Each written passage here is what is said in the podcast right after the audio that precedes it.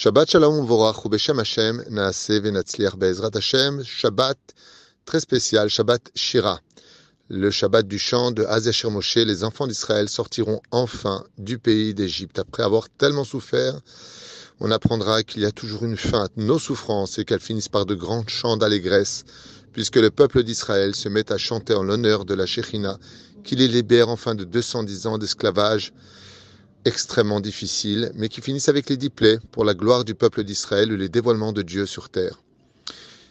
Ce qu'on apprendra hein, de toutes ces, de cette paracha donc de Béchalach, quelque chose de, de très particulier, c'est qu'une fois de plus, les femmes sont à l'affiche. Par le mérite des femmes d'Israël, nous sommes sortis du pays d'Égypte, et c'est aussi par le mérite des femmes d'Israël qu'on méritera la Géoula finale.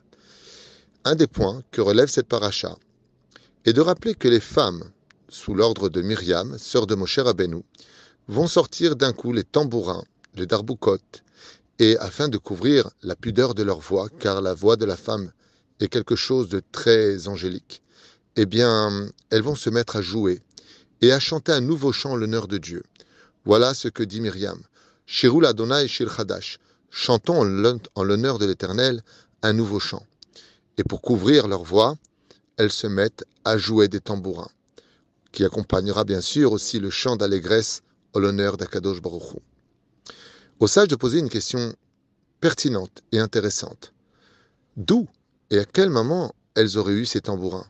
Car les filles d'Israël étaient nombreuses, ce qui veut dire qu'elles ont sorti de leurs affaires des tambourins. Et les sages nous disent tout simplement parce que les enfants d'Israël, alors qu'ils travaillaient hommes comme femmes dans l'esclavage, eh bien, la nuit, les femmes d'Israël préparaient déjà depuis ces 210 ans les tambourins pour la Géoula. Elles n'ont pas attendu que vienne le chauffard de la Géoula pour se préparer, mais avaient déjà préparé les tambourins au moment de la Géoula. Pour illustrer ça, on raconte une histoire très connue de la Chassidoute.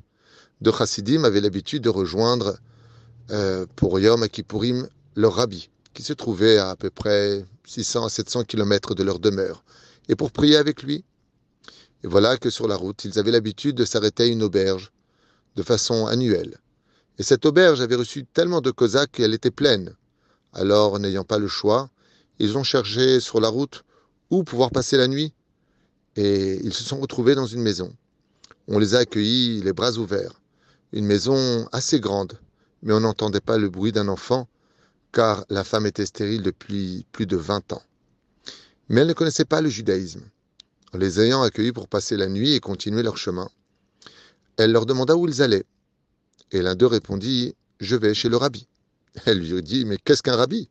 Elle lui dit Un chef spirituel dont la parole est sainte et dont les demandes sont exaucées par Dieu.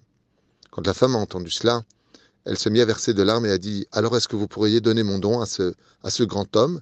Et lui dire que je suis stérile depuis 20 ans et que je prends de l'âge et que je n'arrive pas à tomber enceinte alors le chassid lui répondit Ne vous inquiétez pas, dès notre arrivée, à la veille de Kippour, nous donnerons votre nom à notre rabbi et il priera pour que vous ayez un beau bébé cette année. Folle de joie, elle les raccompagna le lendemain matin vers la porte et leur souhaita un bon voyage. Puis voilà que l'année suivante, ils avaient tellement apprécié l'accueil de cette femme et de son mari qu'ils retournèrent directement chez elle au lieu d'aller à l'auberge comme ils avaient l'habitude et quelle ne fut sa surprise que quand euh, ils tapèrent à la porte, elle ouvrit avec un bébé dans les mains et un grand sourire pour les accueillir. À ce moment-là, le chassid s'écria Mazal Tov, Mazal Tov. Alors c'est un garçon ou une fille? Elle a répondu C'est un garçon. Merci beaucoup.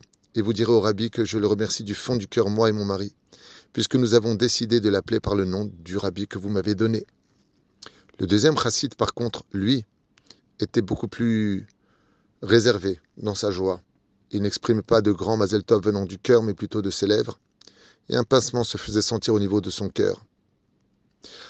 Le lendemain, ils reprirent la route, et arrivés chez le rabbi, ils lui annoncèrent la bonne nouvelle que sa bénédiction avait été acceptée du ciel et qu'elle avait eu un beau garçon. Et le rabbi sourit juste avant le Kippour, qui se prononçait devant eux, et leur dit Baruch Hashem, allons nous préparer, allons au Mikvé pour accueillir ce grand jour qu'est Yom Kippour. Bemotsei Kippour, le deuxième chassid qui était un peu réticent à tout cela, s'adressa à son rave et lui dit Vodarav, moi ça fait plus de 20 ans aussi que je suis marié avec ma femme et qu'elle prend de l'âge. Et tous les, anges, tous les anges vous demandent une bénédiction. Tous les anges vous demandent une bénédiction. Et rien ne se passe. Tandis que là, vous faites une bénédiction une seule fois pour cette femme, et voilà que votre bracha est exaucé. Le rabbi sourit, lui dit, la différence entre elle et toi, c'est que elle, dès que vous êtes parti, dès que vous êtes parti de chez elle, eh bien, elle est partie tout de suite acheter un landau. Elle a peint la chambre. Elle a préparé la venue de l'enfant.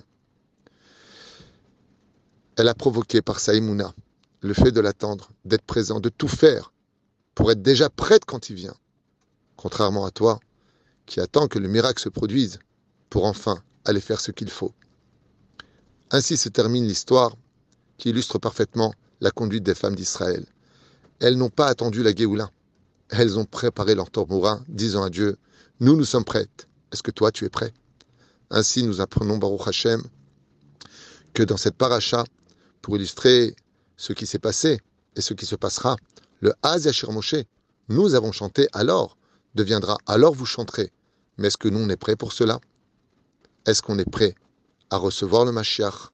Est-ce qu'on est prêt à lui dire Regarde, on a mis de l'ardoute, on est devenu meilleur de notre façon d'accomplir les mitzvot, on chante en ton honneur, on t'attend Hachem. Homme comme femme, on t'attend. On évitera de sortir le plus possible de la terre d'Israël afin de te montrer qu'on est là pour toi. À chanter un chant d'amour et un chant d'attention. Shabbat Shalom Vorach.